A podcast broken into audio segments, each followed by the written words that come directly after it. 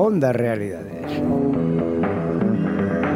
La voz que visibiliza a las personas sin hogar.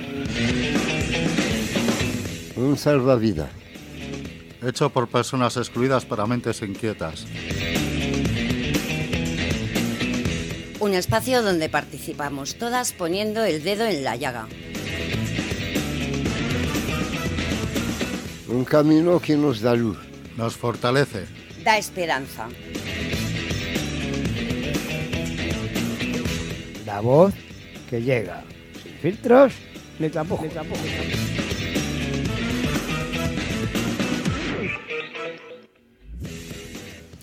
Buenos días a todas y todos.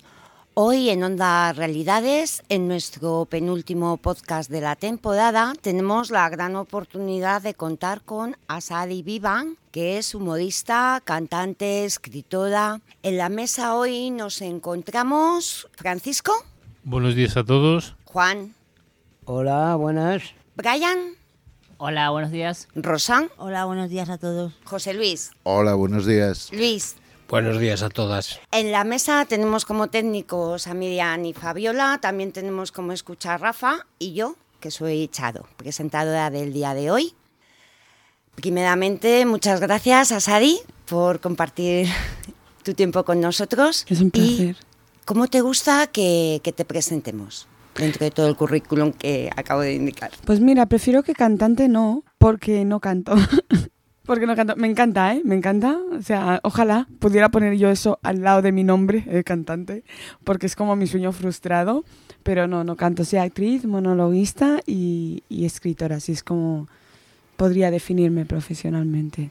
Bien, sabiendo, bueno, pues para la gente que nos escucha en el día de hoy, que principalmente se te conoce por, por el humor, ¿cómo llegaste a ese mundo? Cuéntanos un poco sobre ti. Pues mira, llegué harta, Charo, hartísima llegué. Porque yo venía a rebotar del mundo de la interpretación, porque cuando te metes ahí pues te das cuenta de que todavía está todo muy encasillado y todo muy todavía con, con muchos clichés, con muchos prejuicios, con una mirada, con un imaginario colectivo que, que no responde para nada a la realidad diversa, multicultural de, de nuestros días. Así que yo llegué a la comedia harta y me vino muy bien, porque desde la altura se hace muy buena comedia.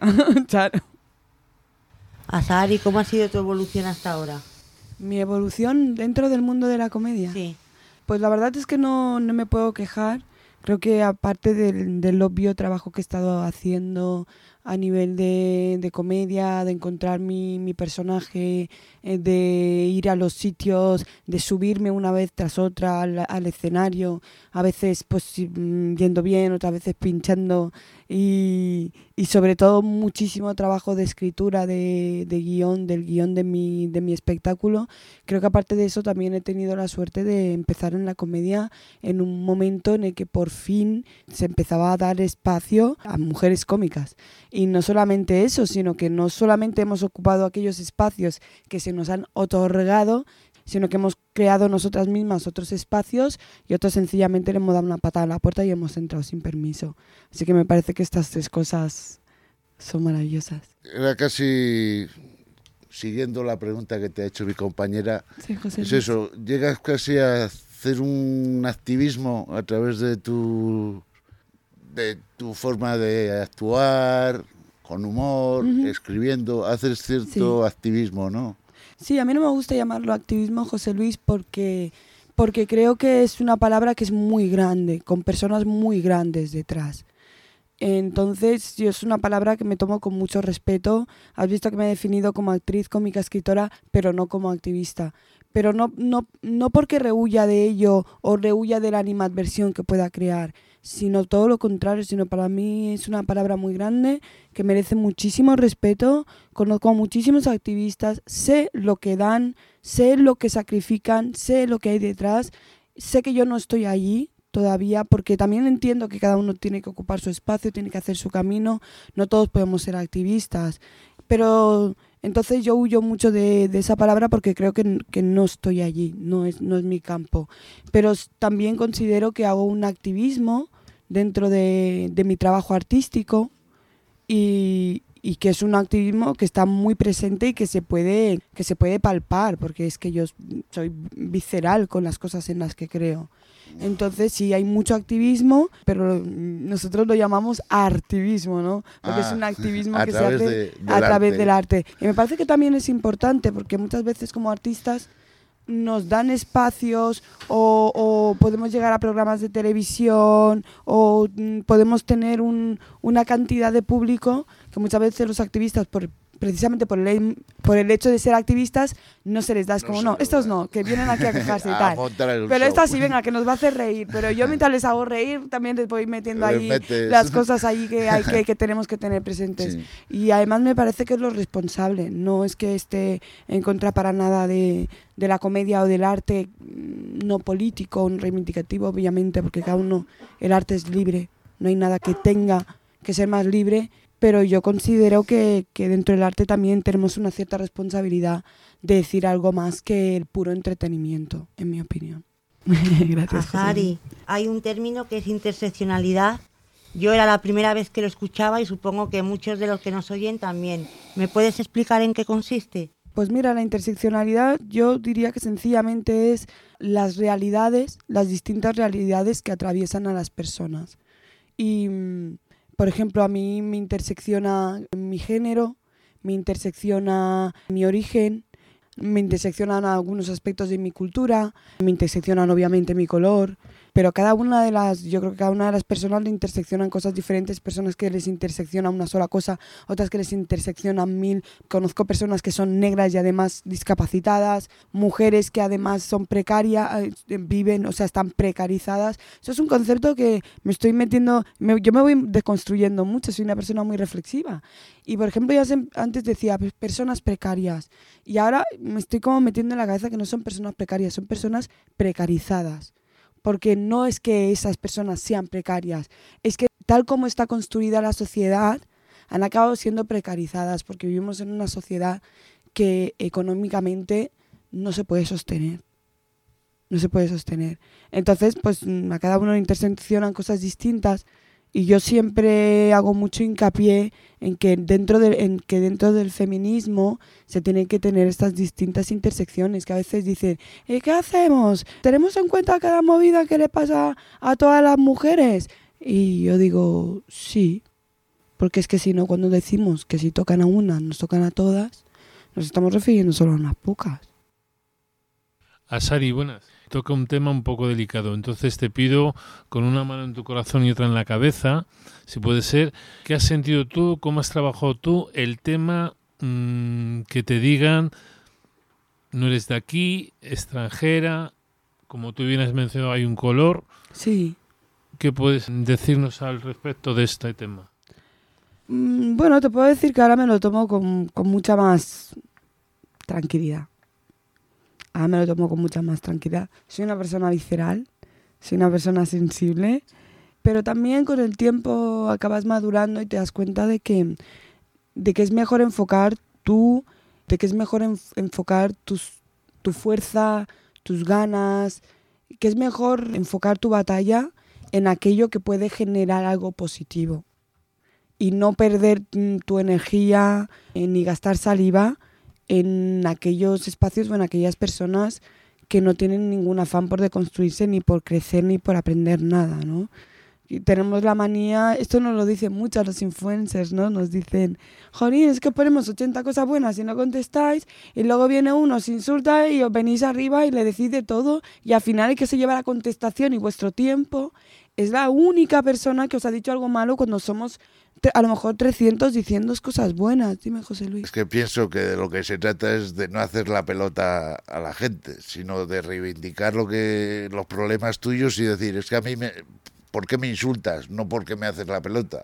No se refiere a que aceptemos la adulación. Se refieren a que a veces nos ¿Qué? enfocamos tanto en lo negativo que nos olvidamos de que nuestra de que en realidad nuestro fin es aportar algo positivo y hacer cre- crecer a aquellas personas que tienen por lo menos una predisposición para crecer. Yo te garantizo que hay muchas personas que te escriben cosas negativas no para que tú, no estamos hablando de aquellas personas que te hacen críticas constructivas. Estamos hablando de personas que te insultan. Es, es lo que no debe darse, pero es que se está dando mucho Pero en las redes da. sociales. ¿eh? Eh, totalmente, José Luis, se está Pero dando... que, que lo suyo es eso, lo que dices tú, que sean críticas positivas, decir, oye, ¿por qué no va, habláis de esto de tal manera o sí? Sí, no, En hombre, cambio, obviamente, no. ¿Qué obvia- abunda más? Lo, lo destructivo, claro, lo de decir, a por esta que es negra, esta que es tal, feminista o... Pues mira, fíjate que yo puedo decir que recibo muchísimo amor en redes sociales. Y yo creo que esto se debe a dos cosas. Una, porque es real, recibo mucho amor. Y dos, porque yo también he hecho el trabajo de desenfocar mi mirada a las personas que solo dicen cosas malas. Entonces me he enfocado a aquellas personas que vienen con, con amor, incluso que si no vienen con amor, vienen con respeto y con una crítica constructiva y que me dicen, oye, pues a mí me parece que esto mm, está mal enfocado, porque sí, eh, defiende el antirracismo, no sé qué, pero a lo mejor cae un poco en el clasismo, por ejemplo, algo que me han dicho esta mañana y he pensado, ostras, pues, jolín, igual le tendría que dar una, una vuelta. Porque además yo creo que soy una persona bastante reflexiva y que, que las cosas hay que decirlas y que se puede aportar muchísimo con sinceridad, pero la sinceridad sin bondad no sirve para nada. O sea, recibes lo que eres, recibes lo que das, en definitiva. Recibes amor porque viene, eres amor. A mí me gusta pensar que es por, a mí me gusta pensar que doy amor y recibo amor, sí. Me gusta pensar eso, no sé si será así, pero desde luego recibo recibo muchísimo amor, además es un amor que no doy por hecho. Creo que hay que trabajarlo, creo que parte de ese amor consiste en que yo soy una persona que, que voy bastante de frente, que trato de ser coherente, trato, no siempre lo consigo, pero trato de ser coherente. Y sobre todo trato de no caer en lo que decía José Luis del, del halago fácil, ¿no?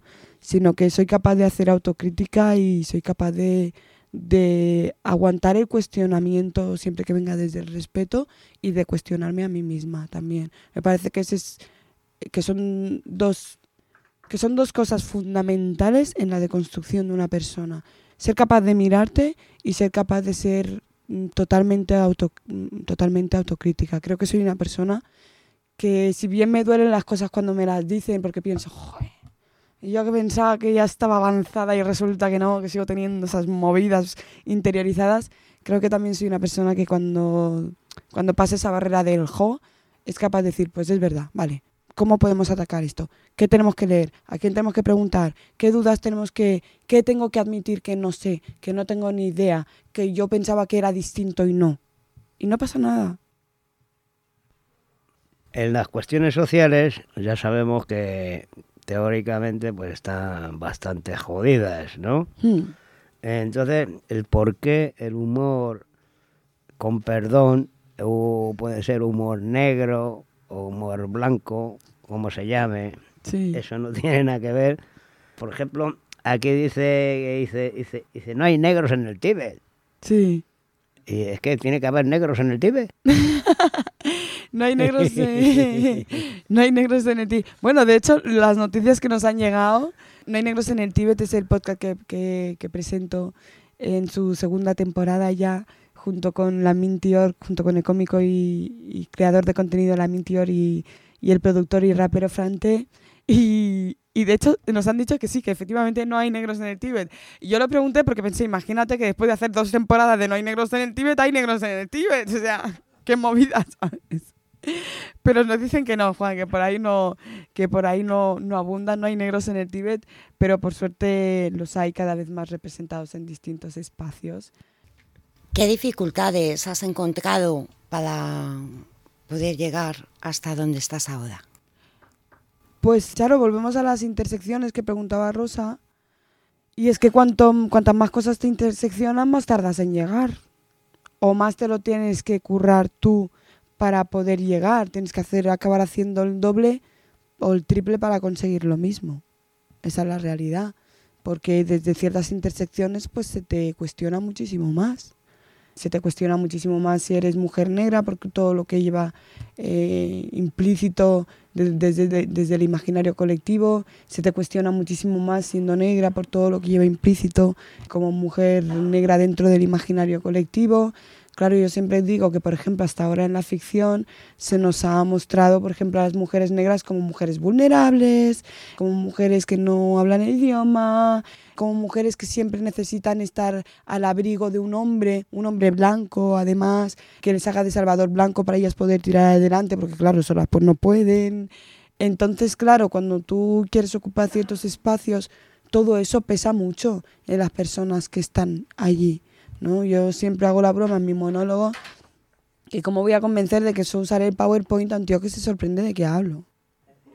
Claro, unos empiezan desde cero en positivo y otros empezamos desde menos 20. Tenemos que restar toda la parte desde menos 20 al cero y partir del cero en positivo. Y todo esto es un trabajo que no se ve, que no se aprecia, pero que está allí. Cuando una persona con ciertas intersecciones ha llegado al más 20, en realidad ha hecho 40. Porque hay un menos 20 allí que ha, que ha cortado que nadie ve. Onda Realidades.org, escúchanos. Me imagino que entonces te habrán preguntado qué has estudiado, dónde has estudiado, eh, qué colegios, de si eran de alto nivel, de... Pues no, nunca me han hecho esa pregunta.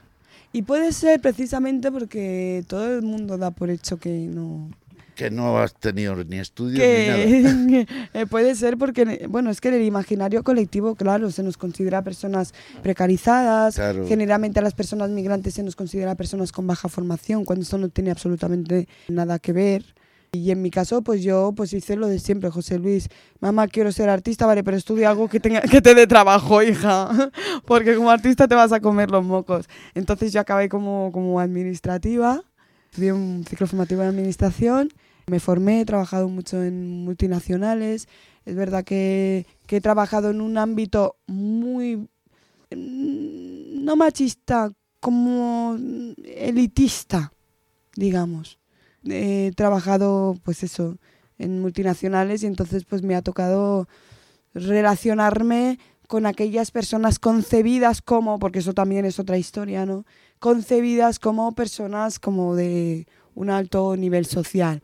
Y ojo que digo mm, concebidas como, porque mi madre siempre, porque yo siempre le digo a mi madre, digo yo, súper preocupada con no haber ido a la universidad y mira cómo sale esta gente de ahí, ¿sabes? Que no sé si es mejor no haber entrado, que no sé si es mejor. A lo que me refiero a, que socialmente relacionamos o, tendemos a, relacionar un nivel de formación superior con inteligencia o con sí, con inteligencia o, con cierto estatus, ¿no? Y yo creo que y yo creo que no tiene absolutamente nada que ver. Yo he escuchado mujeres de 80 años que no han ido al colegio que me han dado lecciones de mi vida. Y he visto gente saliendo con 800 másters que no tienen ni idea de lo que pasa a su lado. Es una cosa que yo no relacionaría. Es más, te digo, yo creo que he aprendido muchísimo más y me ha servido muchísimo más en mi vida todo aquello que he aprendido de mis relaciones sociales, incluidas pues la gente que voy conociendo, un día, una mañana como hoy con, con vosotros y con vosotras, que muchas de las cosas que he aprendido académicamente, sinceramente te lo digo, no soy una persona con titulitis ni una persona con esa cosa académica y tal, porque a mí la calle me ha enseñado muchísimo más, sinceramente. Has encontrado entonces muchas dificultades, aunque te hayas relacionado con esa élite, te han puesto muchos zancadillas. A ver, piensa que eh, soy una mujer negra heteronormativa. Yo entro a los sitios y si ese sitio está lleno de blancos, obviamente me ven y me miran y me miran con todo su prejuicio y me miran con todo su cliché. Otra cosa es que luego se me conozca, otra cosa es que luego me lo hagan saber directamente o mantengan el respeto, mantengan la compostura. Esto no me llega y esto no me llega a nivel verbal, pero que lo vives y que lo sientes, lo he sentido que he tenido mis encontronazos en algunos sitios, pues sí, por supuesto los he tenido. Que se me ha menos valorado y menospreciado aquello que yo he aportado, por ejemplo, en una reunión porque no venía de un varón blanco, pues sí, también lo he sentido, pero no solo en el mundo de las oficinas, también lo he sentido en mis oportunidades artísticas. Que yo enfoque todo mi, toda mi fuerza y toda mi energía en lo positivo no significa que no vea lo positivo ni que lo niegue. Es más, odio que no se ponga sobre la mesa y que no se diga, porque está todos los días a todas horas. O sea, como mujer y como mujer negra se te cuestiona cien mil veces más. Eh, mira, yo tenía una amiga que me decía, tía, ¿tú sabes que cuando yo tengo reunión y vamos a, dar ideas, dice, ¿sabes que tiendo a ponerme más guapa? Porque cuando se ponía guapa, recibía muchísima más atención y la gente se callaba más para escucharla. Y eso pasa todo el rato sin parar. Y una cosa que yo hacía, por ejemplo, era ser totalmente rígida. Ir siempre hiper mega bien vestida y ser totalmente rígida. Porque claro, yo tenía como ahí ese peso de, claro, es que se nos consideran personas precarizadas, se nos consideran pe- personas con, con poca higiene, eh, se nos mm, considera personas histriónicas y gritonas, ¿no? Entonces, claro, yo tendía al principio, entonces yo tendía a hacer todo lo contrario, ¿no? Yo vestir, pues la más elegante, yo hablar, pues la más elegante, eh, yo, mm, ta- no, no, no, tacos, no, porque si no dirán, no dirán es que Asari dice tacos, dirán es que las negras son. O te subes a un escenario, tienes un mal día, no dicen es que mala, dicen es que las mujeres no son buenas cómicas. Cargas con todo el peso de... Hasta, hasta en el humor lo has, lo has notado. Hombre, ¿tú yo no has que- oído eso de las mujeres no son graciosas? No, no, te digo la verdad, no. Pues qué bonito, pues mira, qué bonito entorno en el que estás, porque nosotros lo hemos oído que, que constantemente. pocas he visto así en televisión. Pues ya estás tardando, José Luis. Pero vamos, no creía que llegaran hasta el punto que en el humor también se estuviera... A ver, el humor es un mundo mayoritariamente... podría ser es un humor negro, como dice Juan, pero... Sí, no, el humor es un mundo mayoritariamente masculino. Ah, es un mundo mayoritariamente masculino y blanco. Sí, Yo soy una mujer negra, hola. yo, yo- yo creo que cuando aparecí nadie me esperaba, ¿sabes? Pero entonces, claro, todo eso lo tienes que acortar. Tú, con un mayor esfuerzo, un esfuerzo que, que- que las demás personas que no interseccionan en este sentido, pues no tienen que hacer.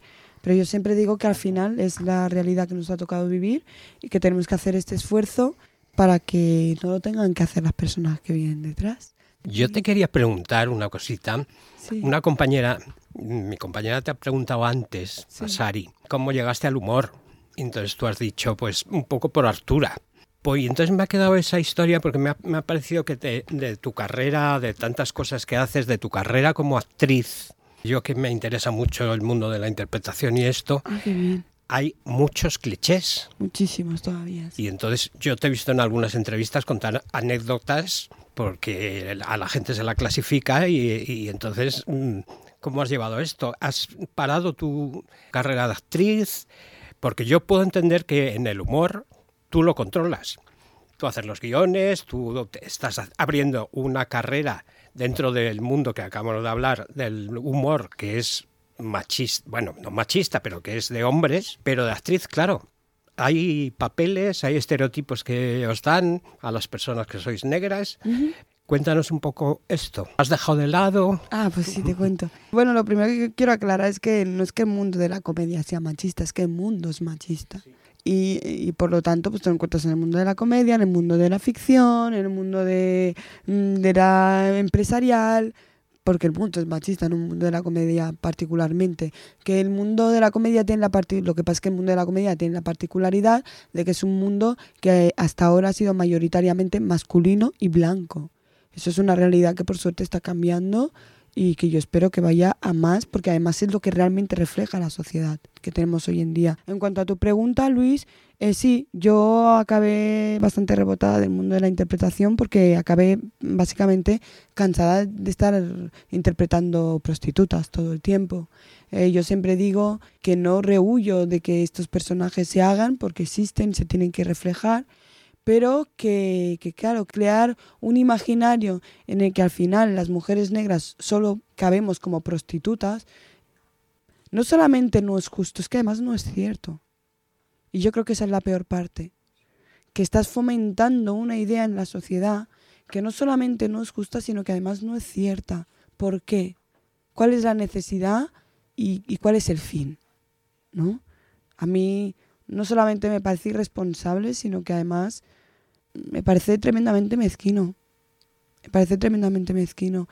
Creo que yo te estoy hablando que yo empecé a trabajar como actriz con 15 años en teatro, protagonicé mi primera película con 24 y sí que han cambiado mucho las cosas desde entonces. Yo, yo llevo como cinco años y pico, seis años apartada del mundo de la ficción, no por voluntad propia, sino porque no ha surgido. Y bueno, sí que puedo decir que, que las cosas han cambiado un poco desde entonces, porque por lo menos ahora ya podemos empezar a ver ciertos compañeros y compañeras negras, actores y actrices, haciendo roles que no tienen nada que ver con su color de piel, ¿no? Tenemos, por ejemplo, y tenemos, por ejemplo, a, a haciendo ahora de directora en una serie de Netflix, de directora de un, de un instituto. Ella es una actriz negra y no tiene, ese personaje no tiene absolutamente nada que ver con su color. Hemos tenido a Boré Buica, otro actor negro haciendo de teniente, creo que en la misma serie. Que fíjate, me parece que en Elite están haciendo bien su trabajo en ese sentido. Les felicito desde aquí, porque ya que digo siempre lo malo, también hay que decir lo bueno. Y bueno, hemos tenido algunos personajes, Jimmy Castro haciendo de policía en Servir y Proteger, sin que se mencione en ningún momento el hecho de que es una persona negra, simplemente policía. Y bueno, vamos teniendo pequeños oasis, ¿no?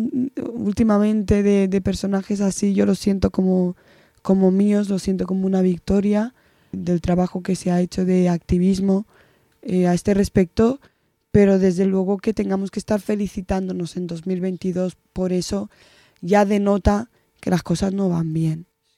Yo te oí una vez en una entrevista que te propusieron que ibas a, hacer un, un papel de oficinista. Sí. Cuéntanoslo porque me Sí. pareció muy patético. A mí también me pareció muy patético, Luis. Pues eso fue un día que yo pedí permiso en la oficina para poder ir a hacer un casting. Salí de, me dieron permiso, yo salí de la oficina donde trabajaba como administrativa. Me fui al casting porque me habían citado, porque mi, mi representante en aquel momento me había propuesto para ese casting, me habían citado. Y cuando llegó al casting para hacer de administrativa, para hacer el casting de administrativa, me dicen que es que no puedo porque, son, porque soy negra. Dice, es que no estamos buscando actrices negras, estamos buscando administrativas. Uy, qué fuerte. Sí, que claro, que una, que una administrativa negra, pues que no, No era creíble. Que no era creíble, claro. Para que veas lo importante, lo importante que somos todos los personajes, empezando por la sociedad, la ciudadanía, los medios de comunicación, la ficción, eh, todos aquellos espacios que llegan al público y todos aquellos actores y actrices que intervenimos en la construcción del imaginario para que veas la responsabilidad que tenemos, porque eso no se queda solamente allí, no se queda en una pantalla, eso luego incide en la vida de las personas, de personas de carne y hueso. Eso incide en que yo luego me voy a hacer una entrevista y no tengo la misma y no tengo las mismas oportunidades.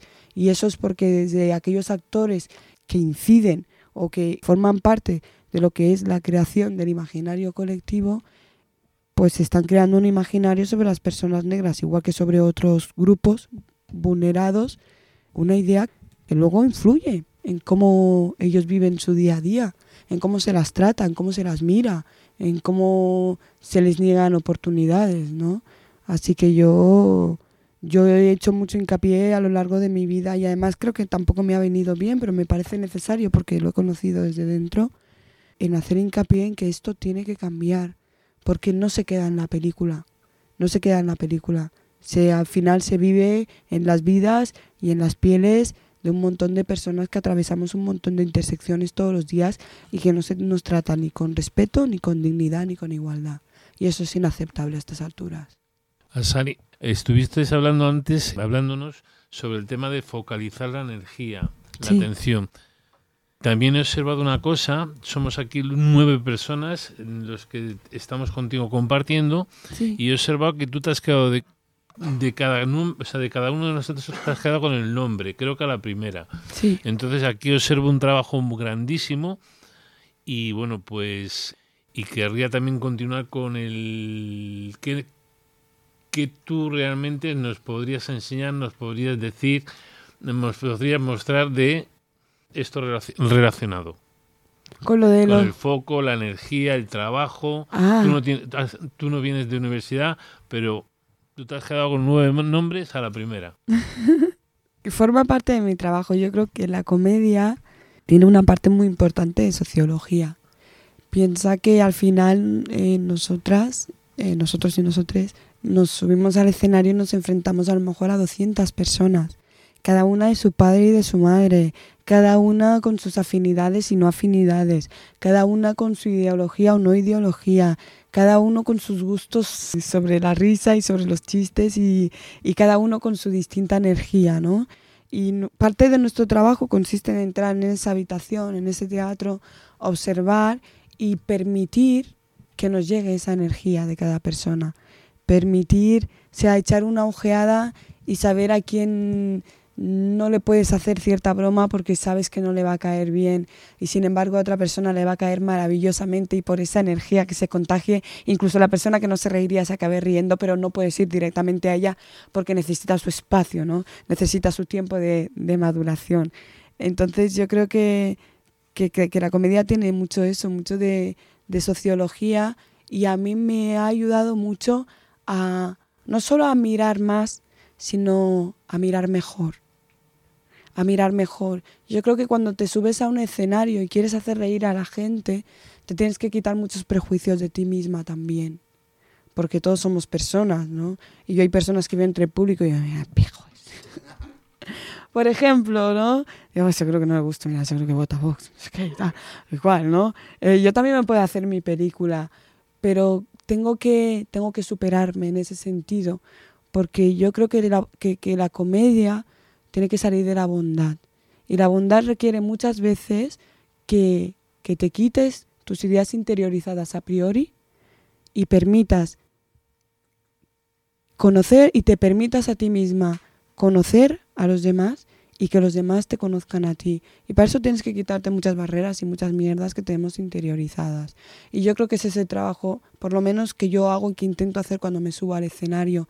Subirme vacía totalmente vacía de, de, ideas preconcebidas, de prejuicios, de clichés, de tal. Por lo menos en ese momento, no digo que luego día a día lo consiga porque soy humana, pero por lo menos esa, esas dos horas que voy a estar en el escenario, trato de subirme vacía para poder llenarme de, energía, para poder llenarme del público, para poder llenarme del feedback que me dan, para poder llenarme de sus sonrisas, para poder llenarme de la típica que se lleva la mano a la frente como diciendo, Dios, no puedo creer que haya dicho eso, y, e ir a por ella y saber desde qué camino hacerlo, desde qué camino no.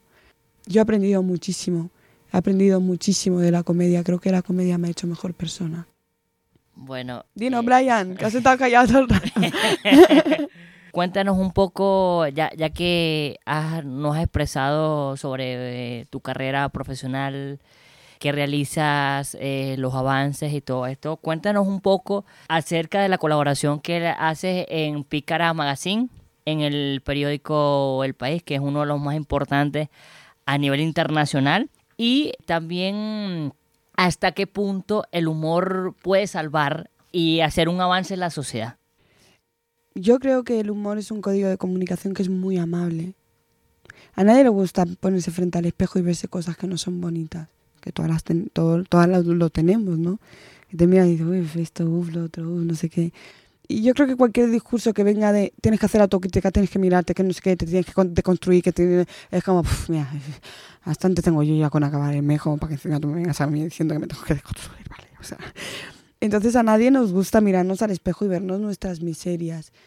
Y me parece que hay que la comedia es un espacio que es muy amable, que pone a la gente en predisposición para escuchar otros discursos, para escuchar cosas que de otra forma quizá no escucharían, que derriba barreras. A mí me pasa muchas veces que viene gente a, mi, a mis bolos, a mis actuaciones, que digo, tú moto propio no has venido jamás. Pero jamás en la vida tú has venido porque te ha arrastrado tu mujerilla.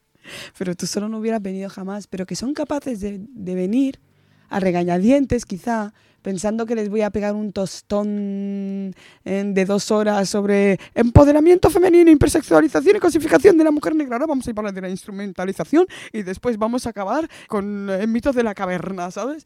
Y cuando termino, eh, acercarse, tener el, el, detalle de acercarse y decirme, está equivocado. Está equivocado. Y eso me pasa muchísimo. Me pasa muchísimo. Y yo creo que es un poco por la sensación de, joder, esta persona me ha hecho reír durante dos horas. Ya somos casi como colegas. ¿sabes? Se establece como una relación de colegueo en una energía que es, es que es súper bonita la comedia, de verdad, porque cuando terminas, yo salgo con la sensación y la gente sale con la sensación de que ya somos amigos. Entienden que hay un código, por eso yo, por ejemplo, en mis monólogos me, me meto mucho con la gente, me pico mucho con la gente, les, les pico, me, me gusta, ellos se ríen. Y ahí dentro yo le digo cosas a la gente que obviamente cuando salgamos de ahí no les voy a decir porque no les conozco. Pero dentro de esa sala se ha creado un acuerdo no verbal de que dentro de esas dos horas somos amigos y que todo lo que yo te vaya a decir, te lo voy a decir desde el cariño desde la risa, desde la broma. Y tú lo vas a aceptar como tal. Y que, cuando salgamos de, por ejemplo, aquí, ¿no? Eh, eh, digo, "Mm, pues no estás mal, ¿eh? ¿Sabes? Una broma así, por ejemplo. Y me va a decir, ¿eh? Porque no sé qué. Y nos vamos a reír. Pero obviamente esa persona sabe que después, cuando salimos por esa puerta, ni yo voy a ir a decirle nada, ni obviamente él me va a decir nada a mí. Porque ese acuerdo está dentro de esa sala, dentro de esa energía, ¿no? Cuando salimos podemos ser amables, ¿qué tal? ¿Qué tal? ¿Gustaba? No sé qué y tal, y compartir. Pero se queda ahí. Pero creo que la, comedia crea esa, esa energía, esa predisposición a estar en plan colegueo a- y a que tu colega te diga cosas que a veces pues no te apetece oír de otra forma y desde otro espacio, ¿no? Y luego, ¿qué, qué más me preguntabas? Disculpa. Bueno, más que todo eh, la colaboración que realiza mediante la revista Pícara Sí. y un poco también el trabajo que realizas en, en el periódico El País. Pues eh, ya no ya no colaboro con ninguno de los dos medios, no por nada en particular ni por nada malo, sino porque generalmente ese tipo de colaboraciones suelen durar dos años más o menos, que es el tiempo aproximado que yo estuve en el país. Y con Picara Magazine simplemente es que bueno voy enviando textos y tal cuando puedo. Y la verdad es que últimamente no he, no he tenido disponibilidad de mucho tiempo por el tema de estar girando, con el monólogo Humor Negra, luego meterme en, las en, en el proyecto de No hay negros en el Tíbet, luego aparte también presento eventos, escribo para, para empresas, por ejemplo, colaboro con otros compañeros, que hago un montón de cosas, entonces a veces pues no, no da tiempo tampoco. En cuanto a la colaboración en el país, pues me lo ofrecieron, la verdad. Obviamente nosotros tenemos, aunque no seas escritor o escritora, tenemos conocimientos de escritura porque escribir comedia no es fácil. De hecho, yo diría que es una de las cosas más difíciles, ¿no? Conseguir que 200 personas se pongan de acuerdo en que eso hace gracia es complicado. Tienes que que sí tener bastante claro eso, pues esa sociología, ¿no? No es fácil escribir comedia para nada y por lo tanto, pues que me ofrecieran escribir, aunque no fuera en clave de comedia, pues tampoco me sorprendió porque venimos de allí, ¿no? Y fue una experiencia muy, muy, muy interesante, muy, muy, muy positiva y que además yo creo que tuvo muchísimo más impacto de lo que yo me esperaba. De hecho, dos de mis textos, dos de mis artículos en el país se usan eh, a nivel pedagógico en colegios y en institutos. Uno de los artículos era, eh, se titulaba Las palabras, que es cómo utilizamos las palabras y la presencia y el aspecto emocional de las palabras, ¿no? Una de las frases que decía yo en ese artículo, por ejemplo, es que hay palabras que son personas, que hay palabras que tú las escuchas y automáticamente piensas en alguien, porque, bueno, las palabras no solo son palabras, las palabras tienen peso, ¿no? Las palabras tienen mm, personalidad, las palabras tienen historia, las palabras tienen anécdotas, ¿no? Entonces, mm, muy, yo creo que tuvo un impacto muy, muy positivo y mayor de lo que yo esperaba, porque, por ejemplo, pues eso, mm, algunos de mis textos se utilizan eh, a nivel pedagógico, como este que te digo de, de las palabras. Otro de mis textos eh, al final saltó a nivel nacional e incluso sé que se compartió a nivel internacional un texto que escribí que se titulaba El dolor de los otros, a colación de, de una de estas llegadas de, de personas eh, migrantes, no recuerdo ahora mismo, creo que, que en Canarias, y a colación de, ese hecho yo escribí un texto que se titulaba El dolor de los otros y que, y que pues como te digo saltó a nivel nacional y me consta que también a nivel internacional por, por la repercusión que tuvo a nivel de, de medios y a nivel de, de redes sociales. O sea que podríamos destacar que a nivel general has dejado como un mensaje y también a nivel, o sea, de, de tanto de, pegado, de pedagogía y de país globalizado. Hmm. ¿Sí? Perfecto. Sí. Ex- Excelente. A ver, suena muy rimbombante, ¿no? Pero Rimbombante. vamos. Pero, Claro, ver, pero, eh, es muy eso. rimbombante, pero claro, tenemos que pensar que ahora mismo vivimos, eh, o sea, en la globalización, ¿no? Que a lo mejor esto decir a- esto hace, no sé, pone ocho años, hubiera sido una flipada por mi parte, ¿no? Hubieran dicho, uh, mira, nada, qué tía, qué crack, no sé qué. Pero la verdad es que ahora mismo con la globalización y con la relación que tenemos con las redes sociales, es muy fácil que las cosas salten de territorialmente hablando, salten de comunidad autónoma, salten de país, salten de, de tal, porque estamos totalmente interrelacionados con las redes sociales. Entonces, no creo que sea un súper mega gran mérito, pero que es recalcable sí, sobre todo porque yo tampoco vengo de, ese mundo, lo, lo hacía pues desde mi inseguridad también, de mira, yo no soy periodista, yo no soy ni siquiera escritora, digamos, simplemente puedo hacerlo pues desde mis pocos, pocos o muchos conocimientos, pero sí, y algo que tenía claro, es que lo iba a hacer desde la más absoluta sinceridad. Y yo creo que eso fue lo que hizo que ese fue el punto clave en mis artículos, que eran, que eran escritos de, de la más absoluta sinceridad, sin pensar en que aquello se iba a publicar, simplemente pensando en que si iba a hablar de algo, lo iba a hacer visceral y deslenguada, sí. Bueno, pues hablando de más o menos de eso, te quería yo, vamos, más que era un comentario, pero luego ya vendrá la pregunta. Dice, estamos ahora, por ejemplo, en Emiratos Árabes, con la cuestión esta de la FIFA y eh, la élite económica del fútbol mundial. Y, y da la casualidad que se da en un país donde en los sistemas se incumplen internacionalmente en todas las cuestiones eh, económicas, bueno, económicas no porque eh, están podridos de pasta. Claro, Me encanta, Juan. Me va metiendo su cucharilla y Sí. me va metiendo la pregunta. pero, pero vamos, de ahí a que se incumplan las normas internacionales sobre las personas, Sí. por ejemplo, al hacer estadios que haya obreros muertos, eh, se incumplan sobre las personas físicas eh, de índole sexual o índole de cualquier cosa, porque lo que no hay derecho tampoco es que a las mujeres las maltraten de, ta- de tal manera. Mm. Entonces, tú como periodista, ¿qué dirías? ¿Que eso está bien o, o simplemente porque está ahí? Bueno, yo no soy periodista, quiero aclararlo. Que luego dirán, no, porque no sé qué dijiste que era periodista. Y que- no, no soy, no soy periodista, solamente soy una persona que habla. Pero tengo una opinión muy clara al respecto, Juan. Y tengo una opinión muy, muy clara al respecto y es que es intolerable en muchísimos sentidos. Claro, aquí es que... es que es una movida, Juan. hay varios aspectos, hay varias cosas que tenemos eh, que tener en cuenta aquí. Qatar ya era Qatar antes de que la FIFA decidiera hacer el mundial allí. O sea, que lo que sabemos ahora de Qatar o lo que ocurre en Qatar ya ocurría en Qatar antes de que la FIFA decidiera hacer el mundial allí.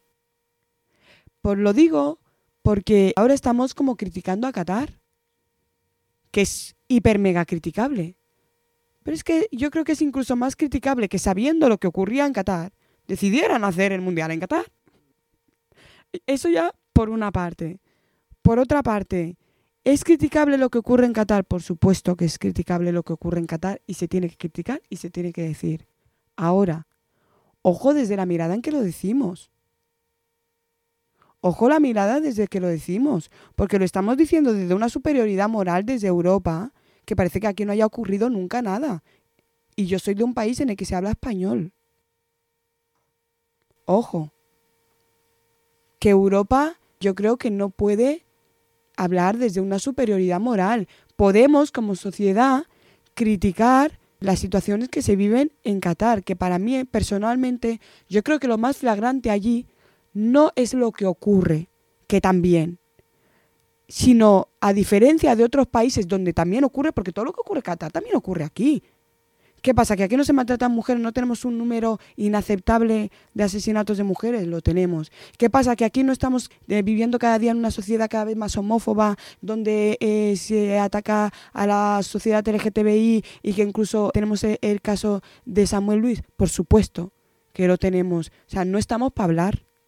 ¿Qué pasa? ¿Que aquí no tenemos al fascismo en auge atacando a las mujeres y negando la violencia de género? Por supuesto que lo tenemos. Lo único que nos salvaba y lo único que nos diferenciaba, por ejemplo, de lo que ocurre en Qatar y que además lo estamos perdiendo, es que no era legítimo. Es que no era legítimo.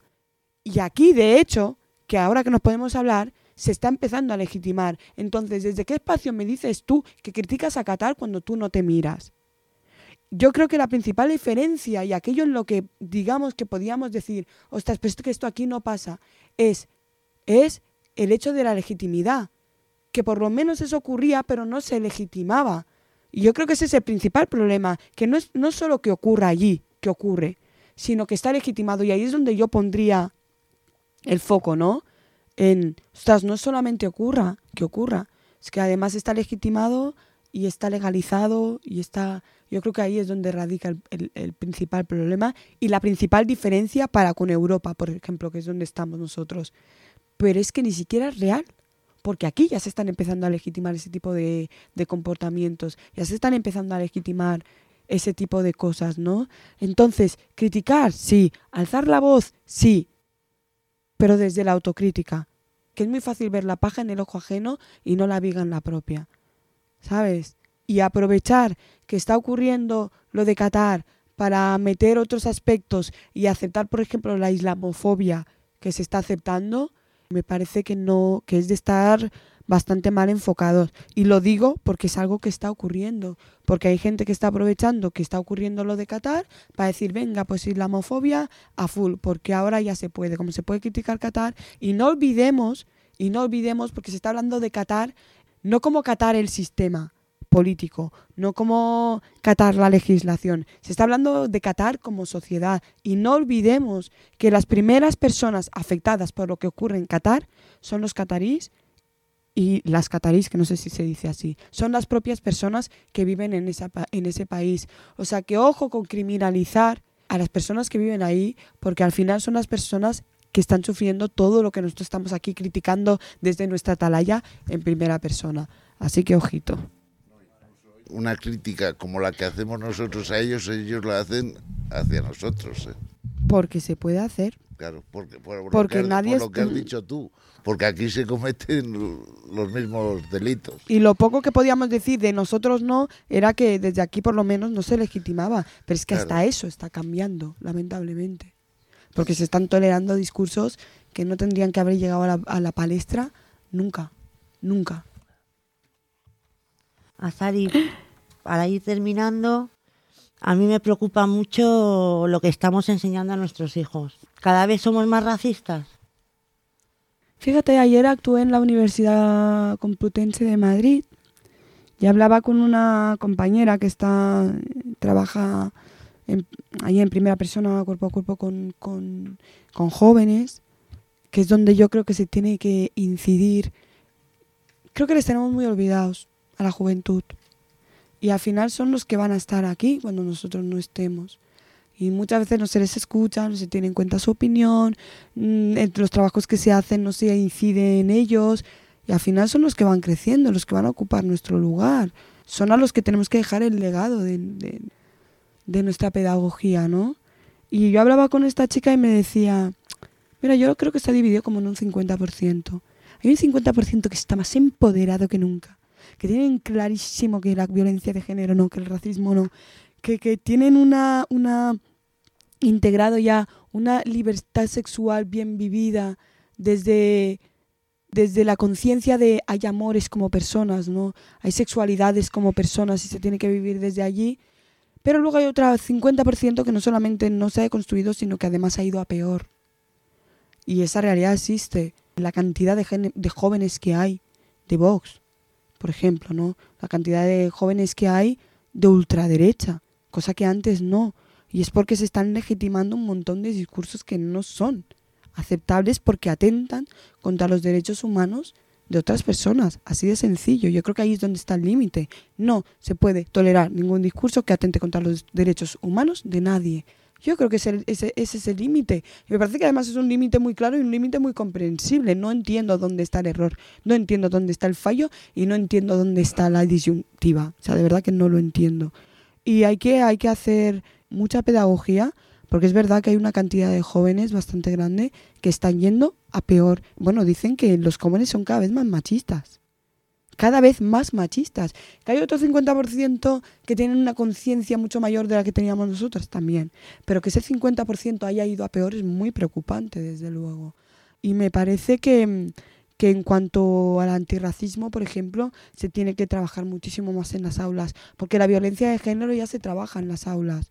Se tiene que trabajar mucho más, o sea, todos los espacios que se puedan ocupar, a ocuparlos desde la violencia de género. Pero, por ejemplo, el antirracismo no está en las aulas es anecdótico totalmente. ¿Cómo no van a ser los jóvenes más racistas si no tienen ni idea, si nadie les da el material, si nadie les da las herramientas, si nadie les enseña los conceptos, si no les llevan testimonios, eh, si no les llevan periodistas que han trabajado todo el tema de la migración, si lo único que les llega es que se vienen a robarnos, es que vienen a, colonizarnos, es que no sé qué de jóvenes en edad militar? Venga, ¿en serio? ¿Cómo no van a ser más racistas? Pues claro que sí, y no entiendo cómo es posible que hablando de violencia de género no se hable de antirra no, no hay antirracismo. ¿Qué pasa? Que si a mí me maltratan, dejo de ser negra. No puedes, no puedes no tener en cuenta el componente racial hablando de violencia de género. Porque las mujeres somos todas, las negras también y las mujeres moras, y las mujeres hijabis, y las mujeres gitanas, y las mujeres tal. ¿Cómo vas a quitar el antirracismo de, por ejemplo, la violencia de género? O sea, yo creo que son dos, yo creo que hay conceptos que son indivisibles, que tendrían que ir de la mano y no van de la mano. Y una de las cosas en las que más me sorprendo es en eso, ¿no? Por ejemplo, que por suerte ya se ha ido, por suerte. El otro día me decían, por suerte no, porque no hemos parado de dar el, de esto. Por eso, porque no se ha parado de hacer trabajo en ese sentido, que cada vez hay más presencia de discursos, pues eso, que previenen a los jóvenes de la violencia de género, que les muestran lo que, lo que son conductas machistas, porque no siempre se reconocen como tal, y sin embargo el antirracismo es que mutis por el forro. De hecho vemos en la televisión y en los medios que en cuanto un hombre suelta un comentario machista a una mujer, una compañera, la gente salta. Así debe ser, ¿eh? Así debe ser. Pero ¿cuántos comentarios racistas oímos al cabo del día en programas de televisión de primer nivel? Y aquí como si no hubiera pasado nada. Pues únicamente a Sadi. Desde luego nos queda mucho todavía por, por hacer, pero lo que sí me llevó en el programa de hoy sobre todo es la energía positiva, sensible, visceral que pones en tu día a día, en tu trabajo y muchísimas gracias por haber compartido el espacio con nosotros. Muchísimas gracias a, a, vosotros y vosotras.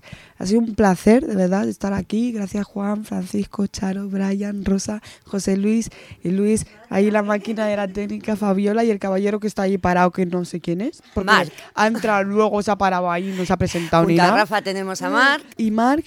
Y debo deciros una cosa, y además decirlo con absoluta sinceridad y es que es una de las entrevistas más completas y más interesantes que me han hecho nunca. Muchísimas gracias. A ti yo creo que hablo en el nombre de todos los compañeros y compañeras. Ondas Realidades. Un podcast apoyado por la Comunidad de Madrid. Con la colaboración de OMC Radio.